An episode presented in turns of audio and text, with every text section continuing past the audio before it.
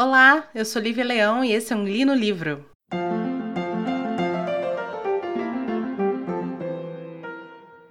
Então, geralmente eu termino um livro e gravo um episódio para vocês, porque é uma quando eu, quando eu concebi o Li no Livro era para eu falar sobre os livros que eu estava lendo naquele momento, né? Então, então acabaria servindo também como um diário é, auditivo, né? Um áudio diário de, de leitura para mim. Mas esse episódio em específico eu resolvi gravar sobre um livro que eu já li há muito tempo e que me veio à memória muito vivamente. É, é um livro que eu particularmente amo, eu já falei sobre ele aqui no, no, no podcast.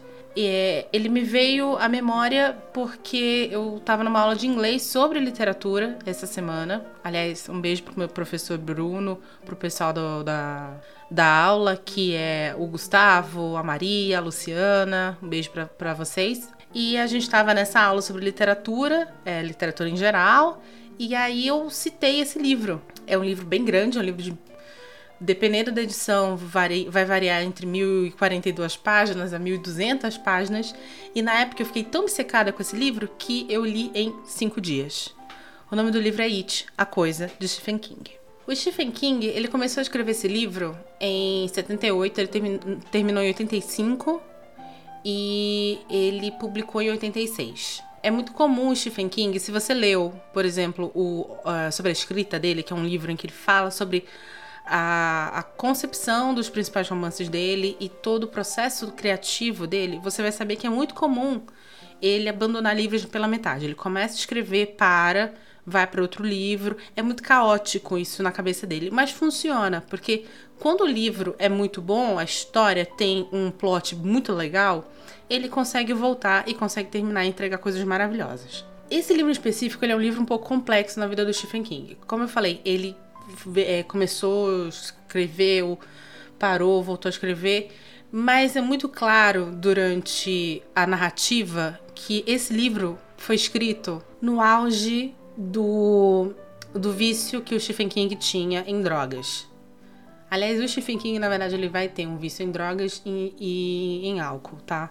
Que graças a Deus ele já, se, já largou a, a, eu acho que no episódio do cemitério eu conto que ele foi atropelado e o atropelamento dele ajudou muito ele a se livrar de vez desse vício. Mas é um fato que ele passou, principalmente na década de 80, um bom período da vida dele sóbrio pouquíssimas horas no dia. Aliás, tem essa famosa é, história da Tabita, que é, a, que é a esposa dele, chegar em casa e, e por várias vezes encontrar ele desmaiado numa poça de vômito, né? De tão drogado e de tão bêbado que ele estava. É, ele, ele conta, aliás, que ele por várias vezes teve que escrever com algodão no nariz para o nariz não ficar sangrando em cima das páginas que ele escrevia. Esse essa situação vai influenciar o Stephen King a, por exemplo, escrever o o Iluminado, porque ele confessa numa entrevista que durante momentos de bebedeira ele tinha pensamentos violentos para com os filhos dele, por exemplo. E ele vai se basear nisso para escrever o Jack Torrance do Iluminado. O It, ele é um livro muito complexo e é muito louco pensar que o nível de complexidade desse, dessa narrativa foi tecido por um homem que estava completamente fora de si. E não fora de si de um jeito ritualístico, tá? Não é que ele tomou ayahuasca e teve a sua percepção ampliada. Não, ele se drogou com cocaína, com heroína e com outras coisas. Enfim, por que eu falo que é muito complexa essa narrativa? O It é um livro que ele, ele é contado de duas maneiras. Ele conta a história de um grupo de amigos em dois momentos diferentes. O primeiro é 1950, na verdade é na década de 50, né? E a outra é 25 anos depois, na década de 80. E aí, esse, essas histórias elas são contadas em paralelo. Do momento em que essas crianças se conhecem, em 1980 elas vão se reencontrar. É, no momento que essas crianças, a gente vai conhecendo um pouco mais a vida desse, dessas crianças, é o momento que você vai conhecendo também a vida delas adulta. E aí, é um livro que ele é tecido em paralelo. É muito legal de se ler. E ele te dá uma impressão de que, na verdade, você não está sendo apresentado por um grupo para um grupo de seis, sete, oito personagens. Você está sendo apresentado para um grupo de 16 personagens. Você tem um dobro. Porque como você conhece eles é, em fases diferentes da vida ao mesmo tempo, é, é difícil você associá-los tão facilmente. Então eles se tornam, na verdade, dois personagens distintos. Mas esse não é o brilhantismo desse livro. Esse livro conta a história de uma força maligna que chegou à Terra muitos anos atrás, milhares de anos atrás, e se estabeleceu numa região.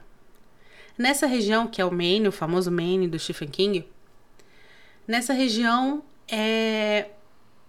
vai nascer uma cidade chamada Derry, e essa cidade vai ser construída enquanto essa força maligna se fortalece. Então, na verdade, o brilhantismo dessa narrativa não é só transformar a, o mesmo personagem em dois, por estar contando ele em esse personagem em momentos diferentes da sua história, mas é transformar a cidade, a localização geográfica em parte do mal, em parte do perigo e em parte do vilão do livro. Isso é muito brilhante.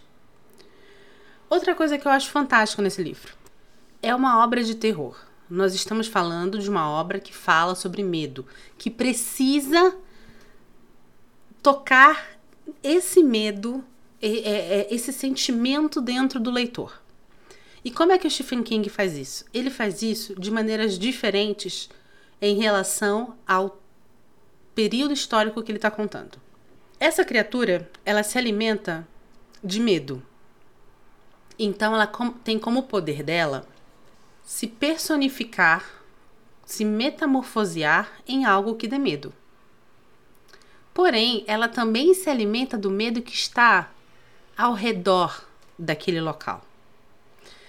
Então, quando você tem as crianças, é, o grupo de amigos crianças lá na década de 50 enfrentando essa criatura, você vai ver essa criatura se manifestando como medos que são medos muito comuns a nós quando nós somos crianças, que é o monstro do Lago Ness, o jovem lobisomem, a múmia, o medo de, o medo de, um, de um mendigo leproso, o medo de um palhaço, que por sinal acaba, acabou sendo o, a forma mais comum, né? A forma mais famosa dessa, dessa criatura. Mas quando você vem para a década de 80 e você encontra essas pessoas, esses personagens adultos, os medos que eles manifestam são medos completamente diferentes.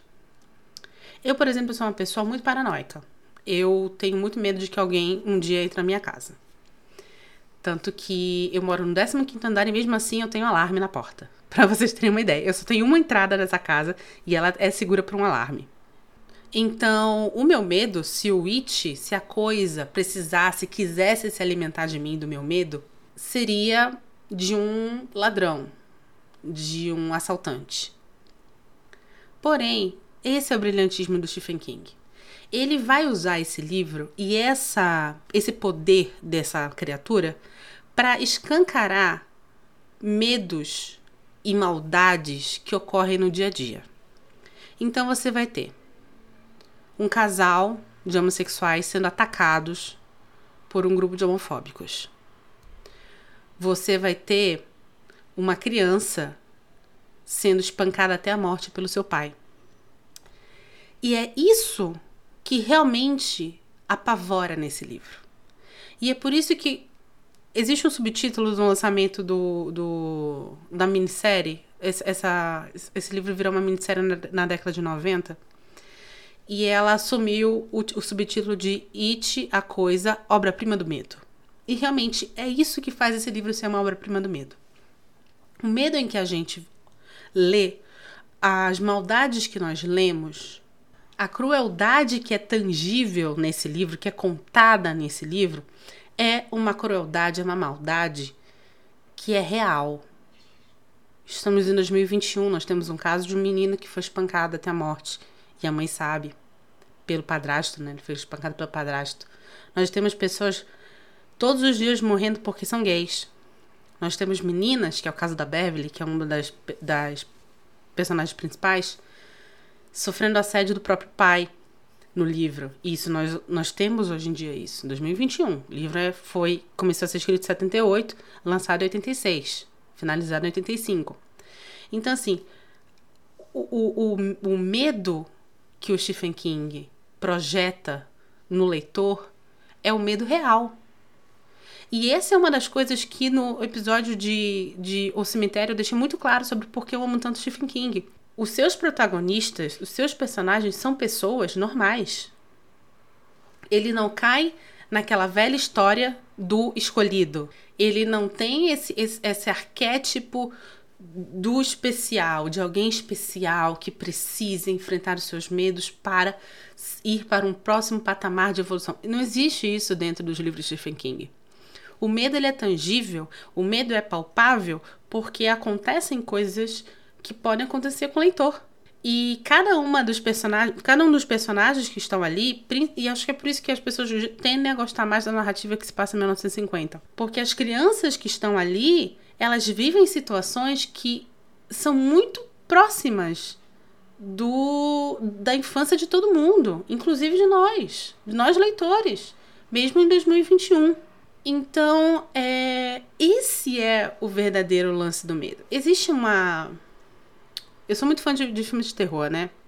E tem uma coisa que eu já percebi que eu gosto muito de filmes de terror. O filme de terror que, na verdade, é, não explica de onde está vindo esse mal. O que me passa a impressão de que o mal está ali inerente à situação, está ali prestes a aparecer. O mal, ele é sistematizado dentro daquela sociedade. Eu gosto de filmes de terror assim que hoje em dia é, geralmente vem tra transvestido de filme de pessoa invadindo casa, filme de serial killer de estrada, né? Tem muito isso. Porque são coisas que a gente consegue entender. Entender não, são coisas que a gente consegue saber que sim são possíveis de acontecer. Stephen King te dá isso. Em 1985. Tá? O que é brilhante. Esse livro também acaba sendo uma porta de entrada para um universo muito mais complexo do King, que é um universo mais cósmico, que é um universo mais maluco, que é um universo que você vai ver em obras como a, Torre Negra dele. Você tem é, citações de criaturas que existem no universo da Torre Negra. Então aí é quando o King começa meio que pirar na batatinha. É quando ele faz essa conexão com outro mundo, com o mundo mais fantástico dele, mas ainda assim a corda que o leitor está segurando para não se perder nesse mundo fantástico está amarrada em uma violência real. Existe um livro dele chamado Rose Madden que é brilhante, é o meu segundo livro favorito dele, que conta a história de uma mulher que apanhava muito do marido, mas assim, apanhava, assim, ela era submetida a situações de violência física e sexual, assim, horrendas, horrendas. Até que um dia ela resolve fugir. Ela resolve fugir e reconstruir a vida dela. Quando ela faz isso, ela compra um, um quadro. Olha, eu já falo, fazendo resumo de outro livro aqui no meio desse. Ela compra um quadro e esse quadro, ele vai se modificando conforme coisas na vida dela vão acontecendo. Inclusive, existe um momento do livro em que ela consegue entrar no quadro. E é isso que eu falo que é o bacana no, no, no King. Mesmo quando é, existe essa, esse, esse lado fantasioso muito forte, é, é, esse lado é galgado, ele é baseado em um lado tangível muito forte o que já o que é o suficiente e o necessário para criar uma empatia do leitor, para atingir o leitor no seu ponto fraco e dar medo ao leitor. Que é por isso que a gente vai ler um livro de terror. E ele faz isso de uma maneira muito fluida, tá? São 1.100 páginas muito fluidas, muito fluidas. Você vai ter a violência, você vai ter o abuso sexual, você vai ter a omissão, que é uma das maiores violências que o King mostra nesse livro. É quando pessoas estão pedindo desesperadamente por ajuda e as pessoas de Derry da cidade veem que aquela pessoa está precisando de ajuda e viram as costas e fingem que não viram nada. A omissão é uma das violências mais terríveis nesse livro, porque ela acontece de várias e várias e várias e várias vezes. Você tem situações bizarras de explosão e, e cabeças rolando que no fundo, no fundo você encontra hoje em dia até em filme do Zack Snyder. O que dá medo realmente é essa omissão. É a ideia de que se um dia eu que tô lendo aquele livro me encontrar numa situação parecida e pedir ajuda, eu não vou ter. Eu não vou ter, porque as pessoas vão ser omissas. E a gente vê isso acontecendo todo dia. Porém, por mais que esse cara tenha conseguido atingir um patamar de, de narrativa incrível com esse livro, em termos de gênero terror, tá? Tenha criado personagens fantásticos, narrativas fan fantásticas, linhas temporais fantásticas. É impossível negar que talvez a falta de controle na criatividade do King no final desse livro tem ultrapassado uma linha muito tênue do que seria aceitável ou não dentro dessa história. E para abordar esse assunto, que é um assunto que eu queria muito abordar nesse podcast, a gente vai precisar entrar numa zona de spoiler. Então, se você não quer saber como é o final de It, porque eu vou atacar exatamente uma situação no final desse livro, eu agradeço você ter me escutado até aqui. Compartilhe esse episódio se você, se você gostou. A gente está nos principais agregadores, no Spotify, a gente está no Anchor, a gente está no Google Podcast. Então, ajuda a mais pessoas me escutarem, mais pessoas saberem sobre livros legais, compartilhando esse episódio. Eu sou Lívia Leão, muito obrigada. Esse foi o Li no Livro. Se você quer saber o final desse livro, por favor, fique comigo. Muito bem, o final do, do, livro ele se dá num grande encontro do, da galera lá do, do, do Clube dos Otários é, com o grande vilão que seria a Coisa. Esse encontro, essa, esse embate se dá duas vezes na vida desses personagens. Uma na década de 50 e uma na década de 80, e eles são contados simultaneamente. É quando o momento de maior encontro dessas duas narrativas. Em 1980, eles vão conseguir vencer a coisa. Situações horrendas vão acontecer, personagens serão perdidos, mas eles vão conseguir vencer a coisa. Então é um final feliz. Porém, se eles enfrentaram duas vezes, na primeira vez, na 1950, eles não conseguiram vencer a coisa. Mas eles acharam que conseguiram. E a coisa é dito no livro que ela tem um ciclo de, de despertar de 25 em 25 anos. Que para mim, claramente, foi onde o cara que escreveu Olhos Famintos se baseou. Porque o bicho dos Olhos Famintos também tem um ciclo lá de vida de, de, de, de hibernação de 23 anos. Muito claro para mim essa, essa referência. Enfim, então é, eles acham que eles mataram a coisa, não mataram. 25 anos depois ela, ela volta e eles precisam agora adultos se reunir novamente para enfrentá-la pela última vez. Quando eles não vencem a coisa, mas eles acham que venceram, eles são crianças e essas duas, como eu falei, esses dois momentos acontecem nos esgotos. E eles voltam, então, né? Precisam sair dos esgotos, são crianças, tal. É dito que a malha de esgoto da cidade de Derry é uma completa confusão, o que faz muito sentido para uma criatura como uma coisa estar tá escondida lá e ter acesso a muitos lugares na cidade. O que acontece é que eles se perdem. E quando eles se perdem, eles vão ficando mais nervosos e vão brigando, e aí mesmo que eles não conseguem encontrar um caminho, não sei o que, tal, tal, tal. E aí é quando tem a cena mais polêmica de toda a narrativa do livro, que é quando a Beverly, que é a única menina do grupo, tem a ideia então de, aos 12 anos, fazer sexo com todos os meninos do grupo para se reconectar. É, essa cena ela é muito, muito detalhada.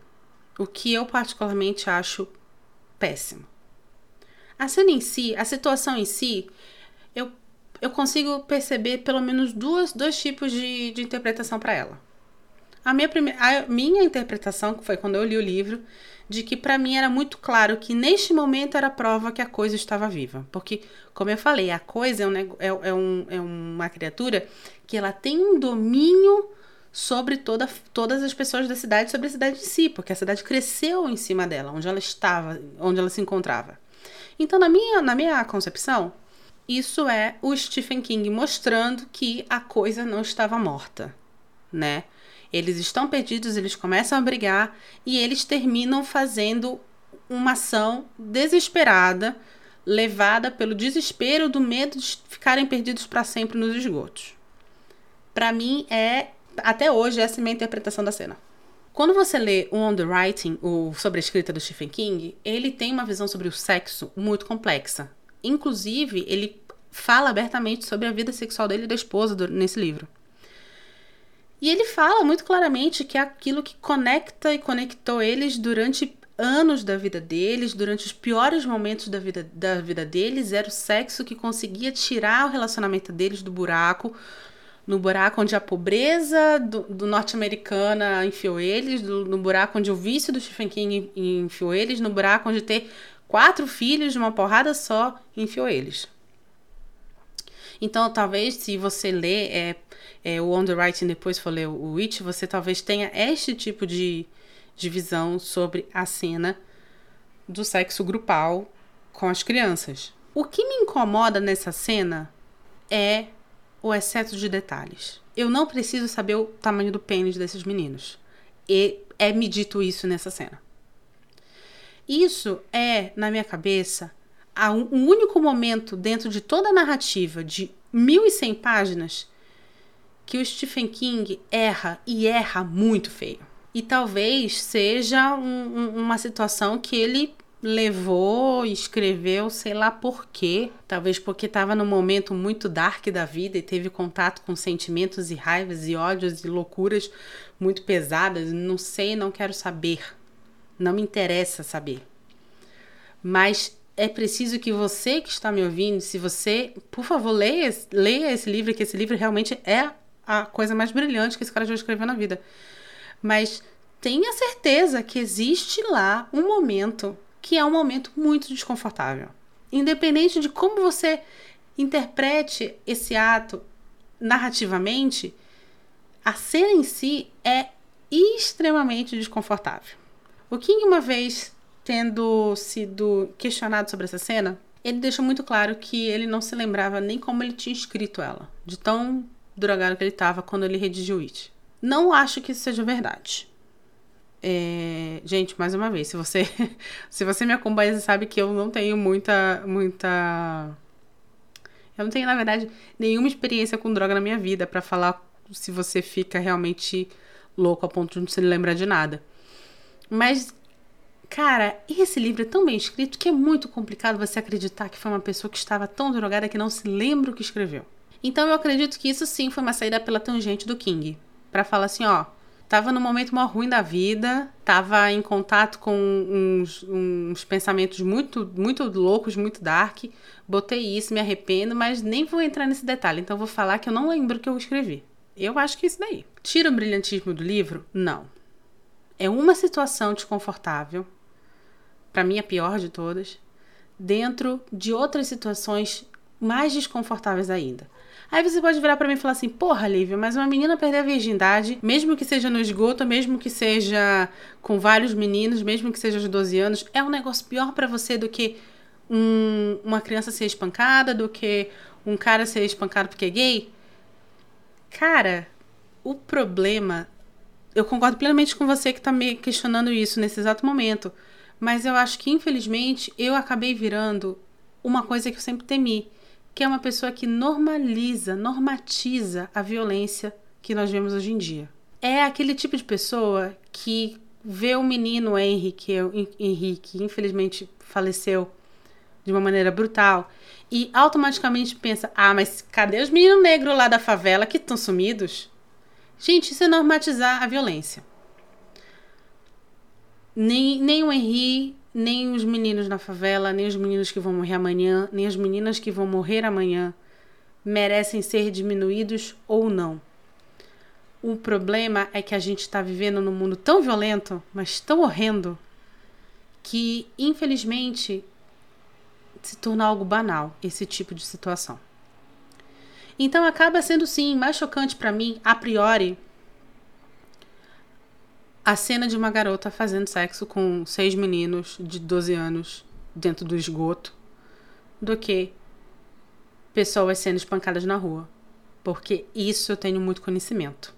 Eu vejo, eu ouço falar, eu testemunho todos os dias. Eu espero que vocês, por favor, não fiquem muito chocados com o conteúdo desse, desse podcast. Foi um podcast um pouco mais pesado, mas é um podcast que eu falei assim, cara, eu preciso muito falar sobre esse livro, que é um livro que me acompanha até hoje, exatamente por causa disso, porque a violência que eu presenciei nesse livro é uma violência que eu preciso presencio todos os dias, quando eu ligo a TV, quando eu escuto rádio, quando eu leio jornal. E mesmo assim é um livro muito necessário, viu, gente? Porque às vezes é quando você sai do seu mundo banalizado do dia a dia e vai e mergulha num mundo fantasioso encontra esse tipo de coisa lá também, é que você é que cai a ficha que o negócio tá pegando muito para todo mundo. Enfim, esse livro é fantástico. Meu nome é Lívia Leão e esse foi um Li no Livro.